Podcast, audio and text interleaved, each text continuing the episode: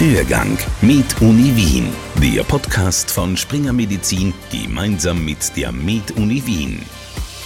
Mit Martin Burger hinter dem Mikrofon. Vor kurzem war ich zu Gast bei einem jungen Wissenschaftler der Med Uni Wien, Dr. Markus Berger vom österreichischen Pollenwarndienst. Dieser bietet nämlich ein neues Ärzteservice an, um die Ärzte mit den aktuellen Polleninformationen zu versorgen. Das ist so gedacht, dass Ärzte die Symptome des Patienten mit der aktuellen Pollenlage vergleichen können, um so, das ist zumindest das Ziel, die Anamnese zu vereinfachen.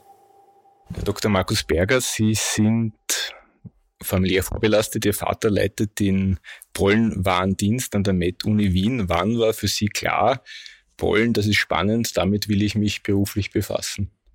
Ja, das ist schon eine jahrelange Auseinandersetzung mit dem Thema, wenn auch vielleicht noch in der Schulzeit anfangs etwas langweilig. Thema Pollen. In der Jugend kann man nicht sehr viel damit anfangen hat mich dann aber doch über die Jahre gepackt. Wirklich das erste Mal auseinandergesetzt habe ich mich dann für meine Fachbereichsarbeit in der achten Klasse Gymnasium damit. Da hat dann quasi der erste Funken übergeschlagen und seitdem bin ich eigentlich wirklich voll auf für das Thema begeistert und auch immer mit dabei. Eine Frage, die auf der Hand liegt. Wie ist Ihnen zum ersten Mal klar geworden, Pollen etwas Unangenehmes ist oder etwas, was sozusagen, ja, vielleicht gefährlich ist? Also das erste Mal am eigenen Leib gespürt habe ich es vor drei Jahren mittlerweile. Das hat dann doch recht lange gedauert. Meine Eltern sind beide Allergiker, von denen habe ich schon gewusst, dass das wohl was Unangenehmes ist. Aber gerade vor drei Jahren beim Lernen auf eine große, große Prüfung über die Sommerferien hinweg habe ich dann das erste Mal gemerkt, dass die Gräserpollen irgendwie in der Nase stechen. Und das hat mir dann den Lerntag schon sehr vermiest. Schnupfen ist heute etwas, was weite Teile der Bevölkerung betrifft. Ich habe mal eine Zahl gehört, bis zu 40 Prozent der Menschen haben das heute. Das war aber mal eine extrem seltene Krankheit. Das gibt es Berichte aus dem frühen 19. Jahrhundert, die das beschreiben, aber nicht benennen konnten noch. Ja. Wie, wie konnte die allergische Rhinitis so eine Karriere hinlegen in, in der Welt? Naja, das ist sicher multifaktorelles Thema, das man da bearbeiten muss. Wir haben natürlich einerseits, wie Sie gerade gesagt haben, das Thema, dass es früher beschrieben wurde, aber nicht als allergische Reaktion dann von vielen bezeichnet wurde. Für meine Oma zum Beispiel gab es Allergie bis zu ihrem Lebensende nicht. Da war es immer der Sommerschnupfen, den sie hatte, obwohl es ganz eindeutig eine Allergie war. Und andererseits gibt es auch sehr wohl Faktoren, die jetzt mit der zunehmenden globalen Erwerbung, Urbanisierung auch Allergien weiter begünstigen. Also Studien zeigen auch, dass Allergien jetzt mehr werden und das nicht nur rein durch neue Diagnostik, sondern auch, weil Umweltverschmutzung, erhöhte Temperaturen und auch das unter Anführungszeichen sauberere Leben einen Einfluss auf unser Immunsystem haben. Herr Dr. Berger, Sie sind am Institut für Pathophysiologie und Allergieforschung tätig. Sie sind HNO-Assistenzarzt in Hitzing. Sie sind ärztlicher Mitarbeiter beim österreichischen Pollenwarndienst. Sind das ideale Ergänzungen oder sind das mehr Herausforderungen? Man muss sich den Tag natürlich gut einteilen, damit sich das alles ausgeht, aber mit einem guten Team schafft man das auch immer. Es ergänzt sich aber auch sehr gut, da natürlich die Hauptbeschwerden der Allergie im HNO-Bereich liegen und auch das Institut für Pathophysiologie mit meinem PhD zusammen ihren Fokus auf Allergie gelegt haben. So greift das auch alles Hand in Hand. Die Pandemie hat die Versorgung der ähm, Allergiekranken äh, schwieriger gemacht, um nicht zu sagen ausgebremst. Sie haben in dieser Zeit ein neues Ärzteservice entwickelt das rund um die Website äh, Pollenallergie.at angesiedelt ist. Wie funktioniert das? Was können sich Ärzte da erwarten? Also in den vergangenen Jahren hat der Pollenwarndienst seinen Fokus hauptsächlich auf die Versorgung von den Allergikern selbst gelegt. Jetzt mit meinem Hinzustoßen wollen wir auch die Versorgung der Ärzte mit Informationen weiter ausbauen. Hierfür haben wir jetzt den Ärzteservice kreiert.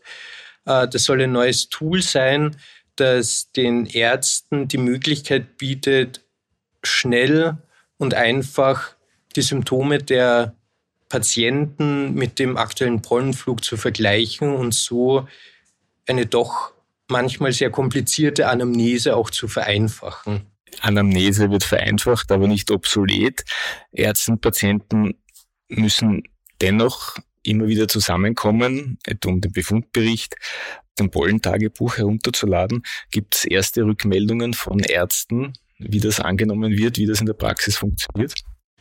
Also wir, wir hatten jetzt schon unseren ersten Proberun mit ausgewählten Ärzten, die das schon mal ausprobieren durften.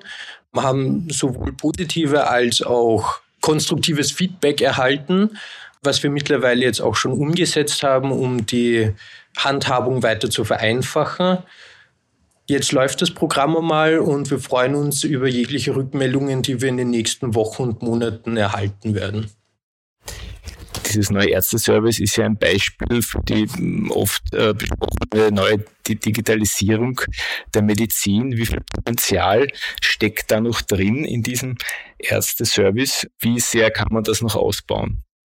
Ich denke, dass dieser Service ein großes Potenzial hat, denn die Vereinfachung der Anamnese ist nicht nur der einzige Zweck dieses Services, wir wollen auch im Verlauf den Ärzten ermöglichen, beziehungsweise wir können es auch jetzt schon ermöglichen, dass auch Therapieerfolge damit bewertet werden können. Also ausschließlich bei der Immuntherapie Ärzte sehen und auch die Patienten natürlich sehen, ob die Immuntherapie anspringt und die Symptome verringert oder nicht.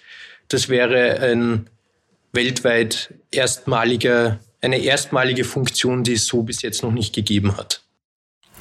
Ärzte sind in ihrem Alltag, in ihrem Praxisalltag oft beachtet mit mm, die mm, anderen Dingen. Wie viel Aufwand ist dieses Ärzteservice? Wie viel Arbeit verursacht das? Also der Ärzteservice an sich verursacht minimale Arbeit für die Ärzte. Daraufhin ist es auch konzipiert worden. Ähm, das Ganze läuft so ab, dass der Arzt oder die Ärztin die Website aufruft. Der Patient muss dann nur über die Pollen-App einen Code generieren. Dafür gibt es einen eigenen Reiter. Dieser Code muss dann innerhalb von fünf Minuten vom Arzt eingegeben werden. Und das war's schon. Sobald der Code eingegeben ist, ermöglicht es einen sicheren Transfer der Daten ohne E-Mail oder sonstige Programme und der Arzt hat sofortigen Zugriff auf alle Informationen, die er braucht. Gibt es Vergleichbares in anderen Ländern oder wie ist das überhaupt entstanden, diese Idee?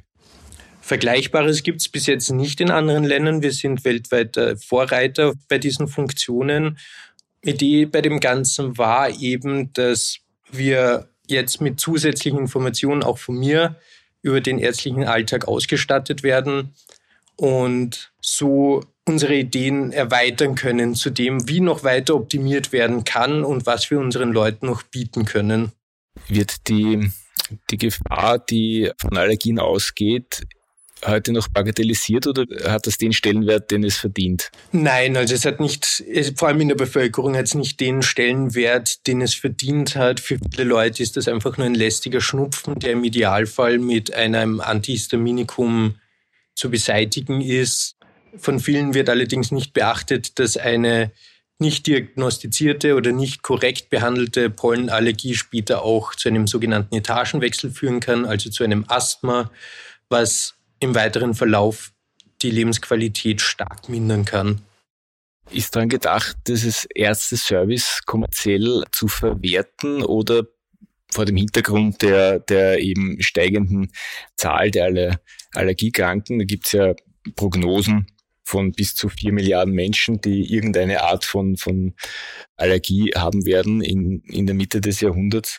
Oder bleibt das sozusagen ein wissenschaftliches Projekt, so wie jetzt? Das zu kommerzialisieren steht für uns absolut außer Frage.